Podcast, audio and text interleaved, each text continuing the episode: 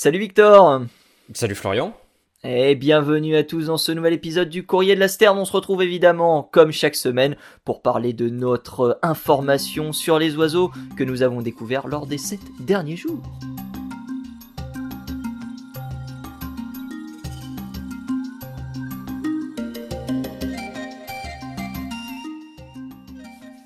Comment ça va mon cher Victor?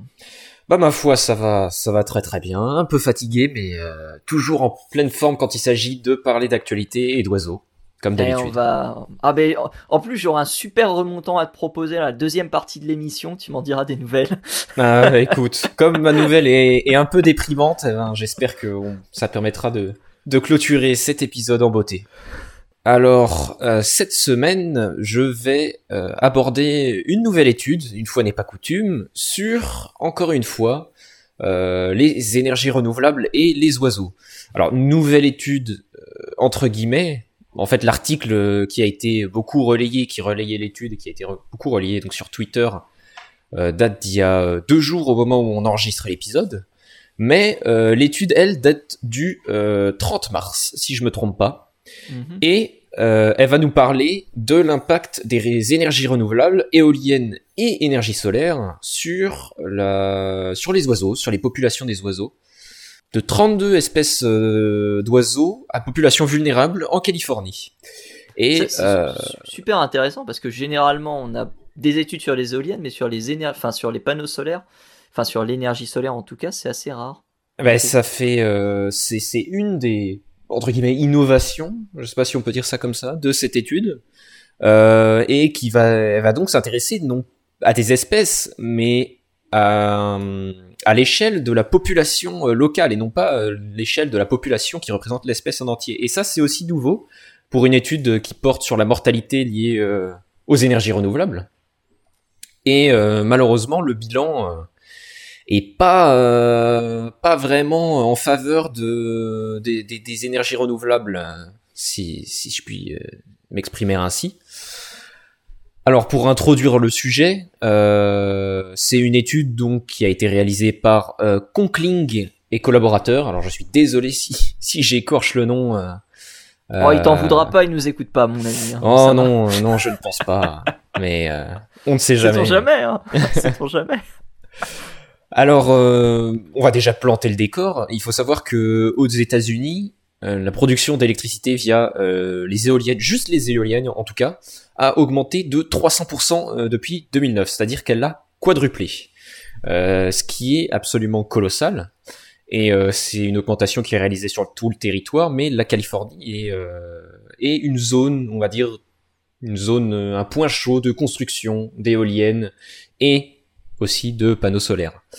Et donc, bah, la construction d'énergie de, renouvelable, c'est toujours une bonne chose pour ce qui est de, d'un rajout dans un mix énergétique. Surtout si euh, on regarde les chiffres et qu'on se rend compte que les États-Unis, c'est le deuxième pays producteur, euh, le plus producteur de CO2, juste derrière la Chine, euh, bien sûr. Il faut savoir qu'à eux deux, les pays produisent 50% du CO2 mondial par an ce qui est euh, absolument colossal. Et c'est donc des pays qui ont un poids énorme dans, euh, dans les émissions de gaz à effet de serre et euh, qui ont un levier entre leurs mains pour, pour permettre en tout cas de réduire les effets du changement climatique qui est qui, qui, est très fort. Et et donc, donc, donc voilà où où en est actuellement la dynamique de, construction des énergies renouvelables, en tout cas des éoliennes euh, aux États-Unis. Euh, et donc, comme je disais, bah, c'est évidemment une nécessité pour euh, les États-Unis de, se munir de, plus d'énergie plus verte entre guillemets. mais cet investissement massif dans les énergies renouvelables, éoliennes et panneaux solaires, nous amène évidemment à nous poser la question de l'impact de la construction de ces structures sur leur environnement sur l'environnement plutôt, et dans le cas de cette étude sur les oiseaux euh, en Californie, et en particulier les oiseaux aux populations les plus fragiles, car euh, il me semble que je l'ai dit, mais la population va porter donc sur des les espèces vulnérables en Californie. Hmm. Euh, pour ce qui est des États-Unis, au niveau des morts provoquées par les éoliennes et par les panneaux solaires, on a des chiffres. Et c'est estimé par an à entre 140 000 et entre 328 000 individus morts par an à cause des éoliennes et entre 37 800 et 138 600 pour l'énergie solaire. Et tout ça principalement en Californie, parce que comme je l'ai dit, c'est un point chaud de construction d'énergie renouvelable. Donc ça a un effet qui est pas du tout négligeable sur les populations les plus Mm. fragiles en tout cas. Absolument. On se rend compte, c'est des chiffres qui sont, euh, qui sont quand même très importants.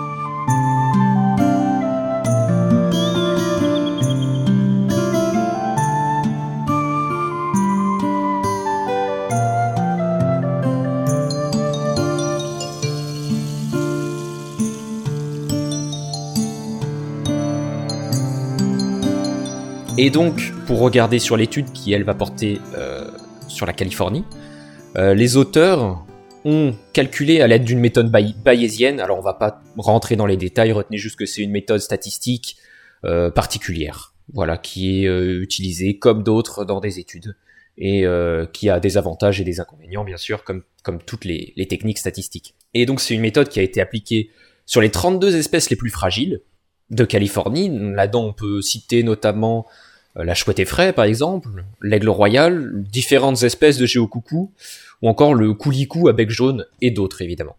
Et sur ces 32 espèces, euh, cette nouvelle étude a trouvé que euh, la moitié d'entre elles, c'est-à-dire 48%, euh, étaient euh, fragilisées par ces méthodes de production, à l'échelle de la population Mmh. en Californie. Il faut savoir que dans l'étude, il est précisé donc que les, ça va être les espèces inféodées plus aux prairies qui vont être sensibles aux éoliennes et les espèces plus migratrices euh, nocturnes qui vont être sensibles aux panneaux solaires. Alors, euh, se pose la question dans cette étude de pourquoi les espèces euh, migratrices nocturnes sont les plus sensibles aux panneaux Ouais. solaires, Effectivement. ce qui est, ce qui est assez étonnant.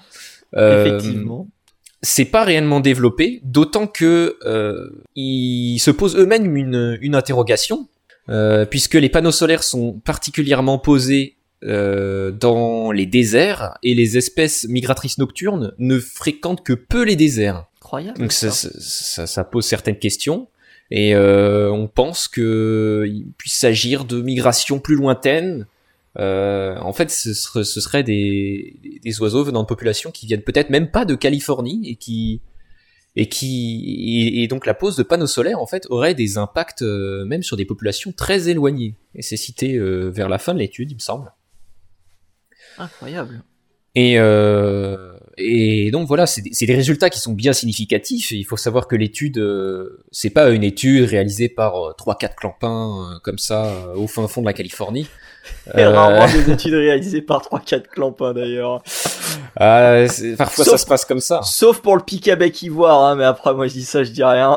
Non, ça c'est ça c'est une étude qui est absolument édifiante et je pense que on devrait réviser le statut IUCN de l'espèce euh, vite vers euh, vers euh, least concern, je pense. hein.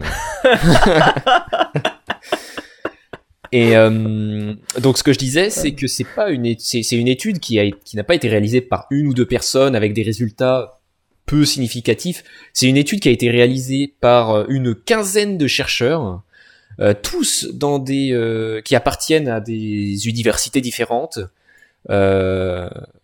et et les résultats sont très significatifs. Quand on regarde au niveau des, données euh, on s'aperçoit bien qu'il y a une perte et euh, un risque pour les espèces les plus sensibles. Et donc euh, ces résultats nous font nous poser la question de, la création de pas de la création mais de, la réalisation qu'il faudrait plus réaliser des d'études non pas à l'échelle de genre d'oiseaux euh, ou de population à l'échelle d'espèces d'oiseaux mais peut-être plus à l'échelle de sous-populations voire de populations plus locales de régions dans les territoires qu'on souhaite suivre Ok. euh, pour éviter de fragiliser euh, des groupes qui Donc en, en gros des petits groupes familiaux et des petits euh, alors ce genre de ce genre de choses là. peut-être pas familiaux, mais à l'échelle d'une d'une région, voire d'un département en fait. Ok. Parce que souvent, euh, on va regarder l'impact sur une espèce d'oiseau en soi, mais euh, parfois euh, les habitats fragmentés font qu'il y a euh, des populations isolées, euh, des différences dans la répartition, une répartition morcelée, etc. Et ça peut être Mhm. intéressant pour éviter les extinctions locales de se concentrer sur ces plus petites populations qui comptent quoi quelques centaines, quelques milliers d'individus, parce que typiquement ça peut mener à des extinctions locales et ex- d'extinction locale en extinction locale, une extinction de l'espèce entière. Et, Effectivement. Et donc, pour conclure, voilà, il faudrait plus s'intéresser euh, à cette échelle-là pour éviter euh, de continuer à fragiliser les groupes qui déjà d'année en année perdent de plus en plus d'individus. Voilà pour Mais ce qui est de, de cette étude. J'avais euh, j'avais trouvé une autre étude parce que comme je l'ai dit, il y a très peu d'études sur les panneaux solaires. Bah une étude, t'as fait référence aux chiffres, à savoir 138 000. Euh, c'est une étude menée par euh, Leroy Watson et son équipe. Leroy Watson Jr. Peut-être que il y a eu un autre Watson ornithologue. Euh, Mhm. Ça date de 2016, donc c'est quand même une étude assez ancienne et qui montrait effectivement que jusqu'à 138 000 euh, oiseaux mouraient chaque année, notamment en se heurtant contre les panneaux solaires. Voilà, c'est ça. Parce que oui, c'est vrai que j'ai pas précisé, mais mais c'est évidemment euh, en se cognant contre les panneaux solaires. Parce que quand on voit une éolienne, on voit bien euh, l'oiseau euh, se, se faire poquer par la pale, mais un panneau solaire, on peut se demander. Ce serait des, Mm. plus des panneaux solaires qui seraient euh, dressés, j'imagine, euh, peut-être posés sur des pylônes ou ce genre de choses. J'ai essayé de voir si euh, il y avait des études d'oiseaux qui prenaient feu à cause des panneaux solaires. J'ai rien trouvé. Ah, Donc, ça, euh, c'est- ça c'est étonnant. Je pense que te... je pense qu'il y a des résultats probants à, à, à ah, sincèrement, oui, oui, oui, puisque j'ai déjà entendu parler de, de certains oiseaux qui se posaient sur les panneaux solaires, tu vois, et qui grillaient instantanément. Euh, Ah oui, quand donc, même. euh, ouais, ouais, c'est euh, c'est plutôt euh, c'est plutôt violent. Alors après, c'est peut-être euh, c'est peut-être des oui dire et c'est peut-être des choses que qui ont jamais été vraiment confirmées par la science et autres, mais euh, ce sont pas des trucs qui me surprennent honnêtement vis-à-vis de vis-à-vis de ça. Je serais curieux de savoir si en France on a mené aussi des études sur les panneaux solaires honnêtement. Parce qu'autant sur les éoliennes, euh, d'ailleurs ça a été un peu le le leitmotiv écologique lors de la campagne présidentielle. euh, il faut euh, il faut arrêter les éoliennes sans se préoccuper du reste.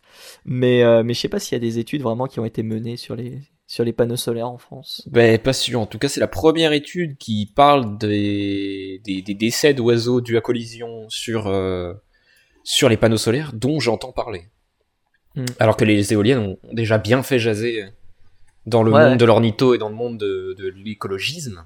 Donc, euh, ouais. Euh, plus d'études sont, sont nécessaires pour avoir une vision, une vision globale, mais ça, évidemment, c'est le cas avec tous tous les sujets qu'on pourrait aborder. Oui, puis les panneaux solaires, euh, je pense, sont plutôt euh, euh, controversés par rapport aux éoliennes.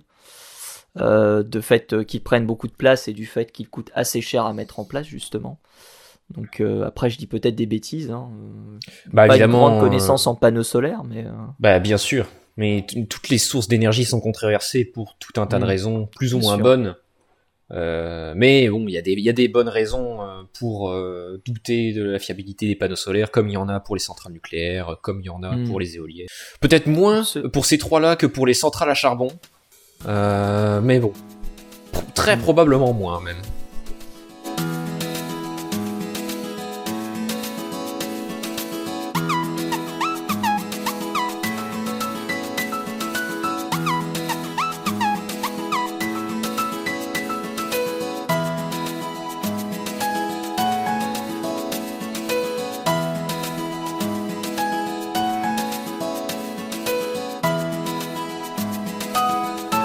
Eh bien, tout autre chose, mon cher Victor, puisque c'est à moi de parler euh, de mon anecdote.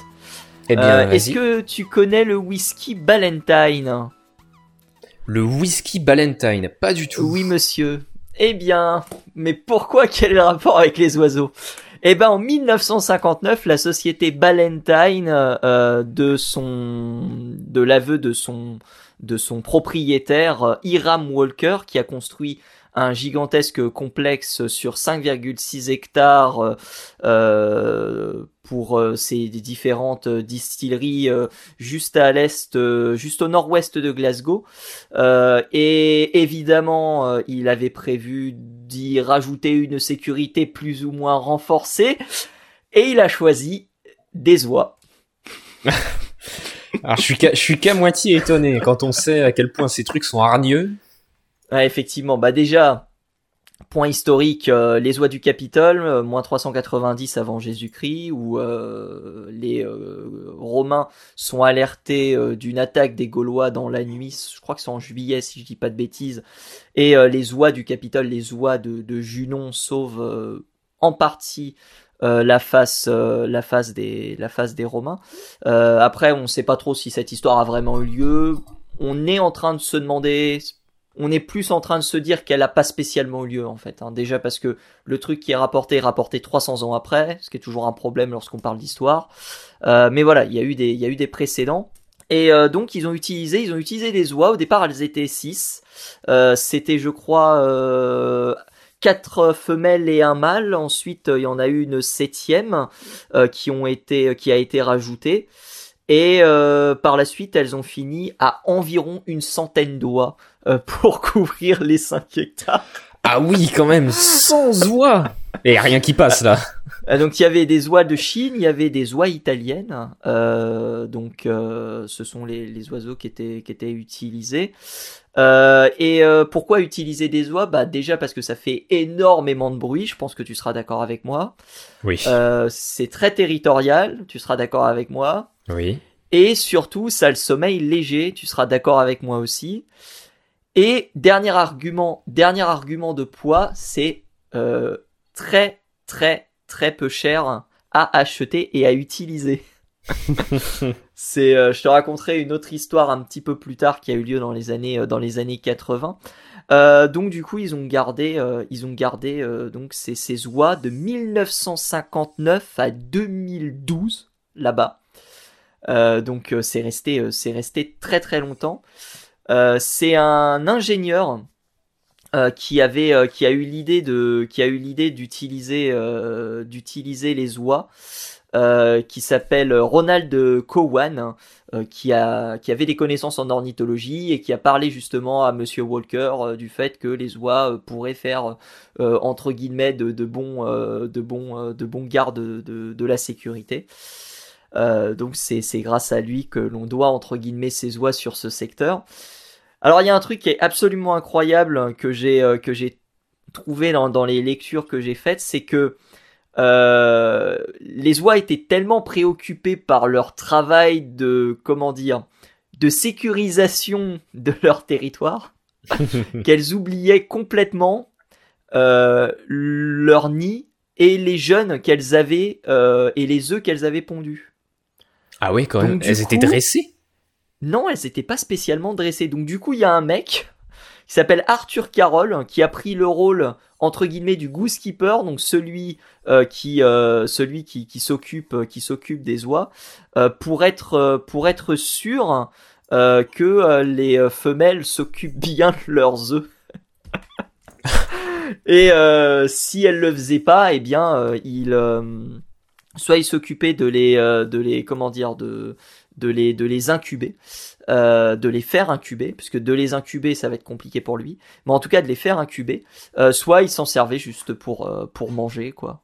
Donc euh, voilà un petit peu cette cette histoire assez extraordinaire.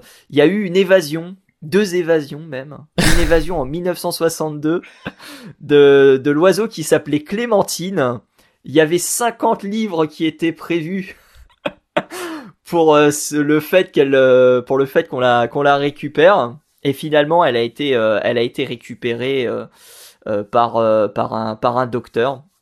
Et donc les oies au départ au niveau au, au, nombre de 100 ont fini par par diminuer et euh, se sont retrouvées au niveau de 6. Donc elles étaient 7 au début. J'ai dit qu'elles étaient 6 au début. Non, elles étaient 7 au début, 5 euh, femelles et 2 mâles. Et à la fin, elles étaient 6. Et euh, c'est là que on a décidé de mettre un terme entre guillemets à l'utilisation des oies pour conserver la distillerie Ballantine.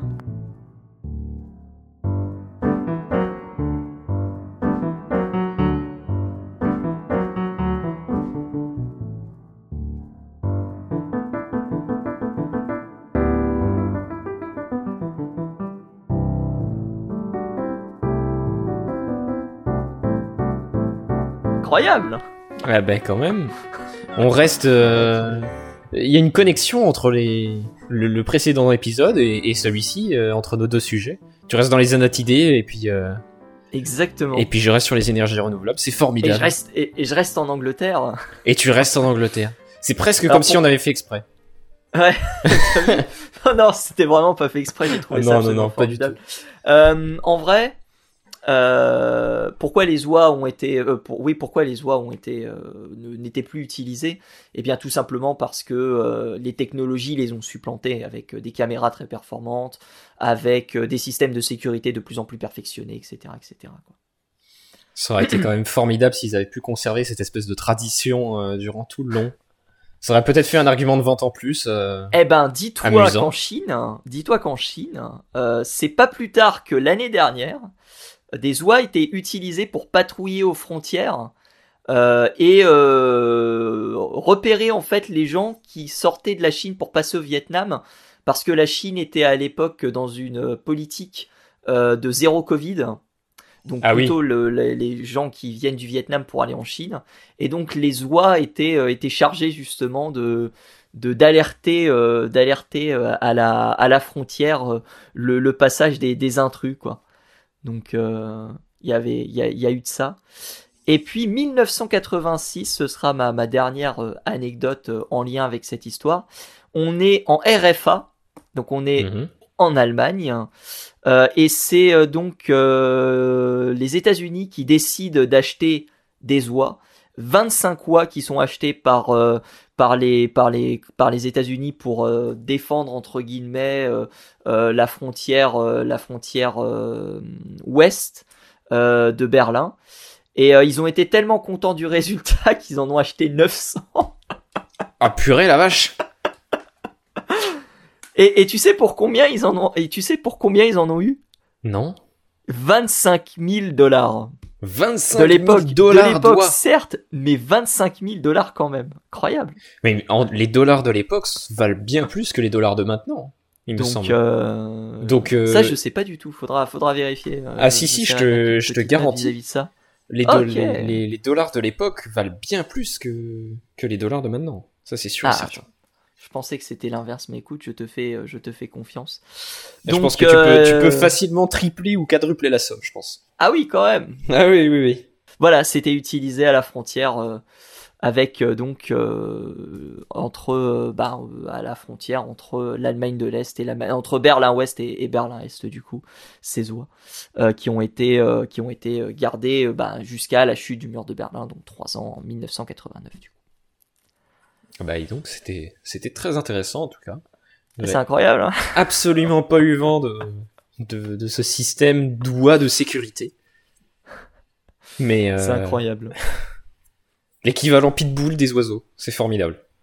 Ah ouais, mais c'est c'est justement parce que les parce que ça fait le même taf entre guillemets que, que les chiens de garde en beaucoup moins cher euh, que euh, que les que les que les oies ont été privilégiés dans, dans certaines dans certaines parties euh, dans certaines parties. À mon avis, il doit y avoir plein d'histoires euh, dans l'histoire justement qui parlent à mon avis d'utilisation des oiseaux comme comme alerte.